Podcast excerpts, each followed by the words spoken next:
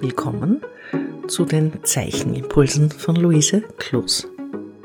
Heute möchte ich gerne in diesem Impuls das Ei näher betrachten.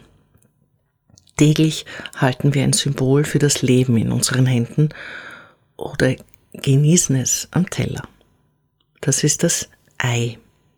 Das Ei ist unmittelbar ein Fruchtbarkeitssymbol, in dem wir das Potenzial des Lebens vor uns haben, denn das Ei trägt in sich das Potenzial, dass neues Leben entsteht. Für uns Zeichnerinnen ist das Ei in seiner Form interessant, weil es bei näherer Betrachtung eine faszinierende Form ist. Ein Ei ist etwas Einmaliges. Es gibt keine geometrische Bezeichnung, außer zu sagen, es ist eiförmig. Ein Ei hat auf der einen Seite ein spitzeres Ende und auf der anderen ein weicheres, gerundetes Ende. Natürlich ist auch die Spitze rund, aber stärker zusammenlaufend. Es gleicht auch kein Ei dem anderen. Und es gibt ganz unterschiedliche Größen, je nachdem, von welchem Vogel ein Ei stammt. Das größte Ei ist das des Vogelstrauß. Das sind riesengroße Eier, entsprechend dem, dass das Ei ein großes Tier hervorbringt. Auf der anderen Seite gibt es kleine Mini-Vogeleier. Besonders im Frühjahr, wenn hin und wieder ein zerbrochenes Ei aus dem Nest gefallen auf der Straße liegt, sehen wir, wie klein gewisse Eier sein können. Am besten kennen wir das Hühnerei. Das haben wir wahrscheinlich täglich in irgendeiner Form in Verwendung. Als Frühstücksei, beim Kochen oder zum Backen. Aber egal, welche Art, wir haben diese einzigartige Eiform. Natürlich ist auch das Innere, das im Ei steckt, interessant und auch das ist eine fantastische Form, weil wir optisch zwischen Eiklar und Eidotter unterscheiden können. Dieser Eidotter wird links und rechts von Hagelschnüren gehalten, so dass der Dotter in der Mitte bleibt. Das ist sehr interessant, weil der Dotter sonst irgendwo wäre. Bei den älteren Eiern sieht man öfter, wenn man sie kocht, dass sich durch diese Hagelschnur etwas aufgeweicht und der Dotter ein wenig verrutscht. Wenn ihr die Schale aufschlägt und das Ei in eine Pfanne oder in eine Schüssel gebt, könnt ihr genau beobachten, wo die Hagelschnur ist. Beobachtet, wie dieses Ei klar herausfließt und in welche Position der Dotter kommt. Achtet auch darauf, wie es glänzt. Es ist eine sehr glänzende Oberfläche. Je frischer das Ei, desto klarer begrenzt ist die Form des Eiklars. Es zerfließt nicht so sehr, sondern hat eine relativ kompakte Struktur in diesem Geleeartigen, galertartigen Eiklar-Dasein. Wieder anders ist es, wenn das Ei gekocht ist. Wenn ihr das gekochte Ei schält und dann in der Mitte teilt, hat das Eiklar eine ganz andere Form. Und auch Farbe als ein rohes Ei und ebenso das Eigelb. Ihr habt in diesem Impuls mehrere Arbeitsschritte mit dem Ei vor euch. Der Beginn ist, das Ei in der äußeren Form zu studieren. Das ist besonders reizvoll, wenn ihr mehrere Eier nebeneinander studiert. Wenn das gelungen ist, könnt ihr ein Ei aufschlagen, dabei ergibt die Schale in sich selbst, dort wo das Ei gebrochen ist, eine interessante Form. Studiert also leere Eierschalen ohne Ei.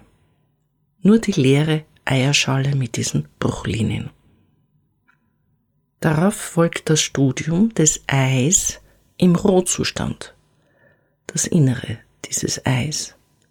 Das heißt, ihr studiert mit dem Zeichenstift, Dotter und Hagelschnur und die Form des Eiklas. Das ist ganz einfach. Denkt nicht zu kompliziert.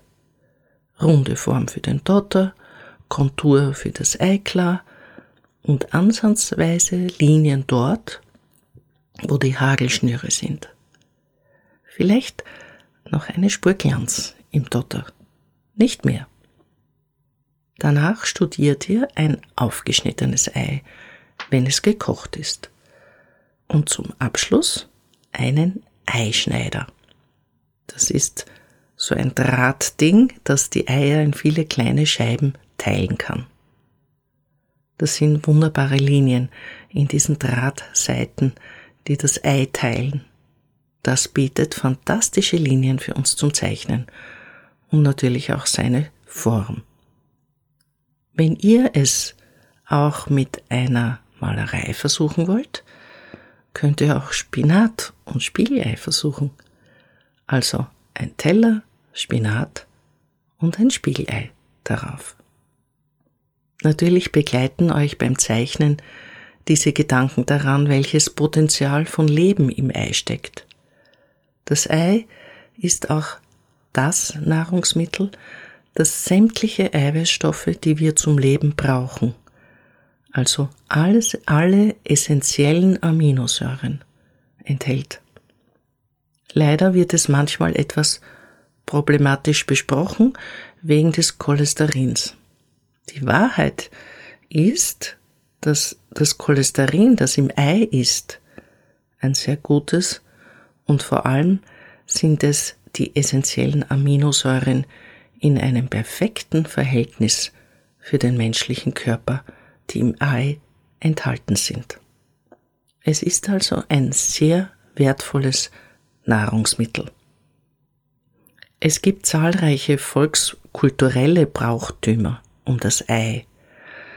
Das ist allerdings ein anderes Thema. Wir beschäftigen uns in diesem Impuls rein mit der Form des Eis. Die äußere Form, das Innere der rohen Version und das Innere in der gekochten Version. Und natürlich die Eierschale. Es geht um prinzipielle Formen, die Konturerfassung von Ei, Eitotter, Eiklar, Eierschale, der gebrochenen Eierschale und der Eierschneider. Ich wünsche euch bei diesem sehr fruchtvollen, lebensbejahenden Lebensmittel, das uns die Natur schenkt, sehr viel Freude und eine schöne Zeichenphase.